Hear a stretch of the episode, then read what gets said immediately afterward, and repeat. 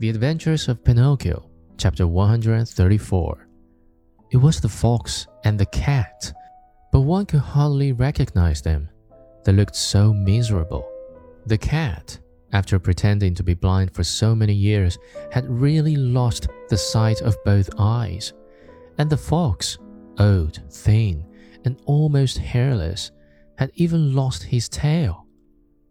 That sly thief had fallen into deepest poverty, and one day he had been forced to sell his beautiful tail for a bite to eat. Oh, Pinocchio, he cried in a tearful voice, give us some alms, we beg of you. We're old, tired, and sick. Sick, repeated the cat. Addio, false friend, answered the marionette. You cheated me once, but you will never catch me again. Believe us, today we're truly poor and starving. Starving, repeated the cat. If you are poor, you deserve it. Remember the old proverb which says, Stolen money never bears fruit. Addio, false friends.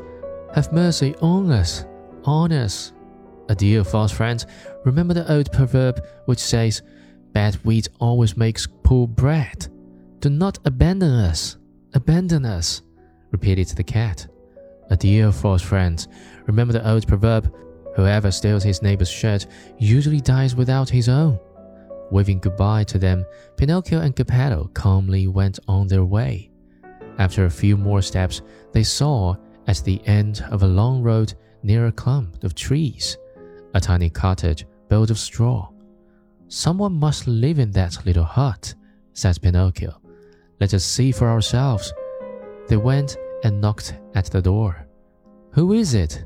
said a little voice from within. A poor father and a poor son, without food and with no roof to cover them, answered the marionette.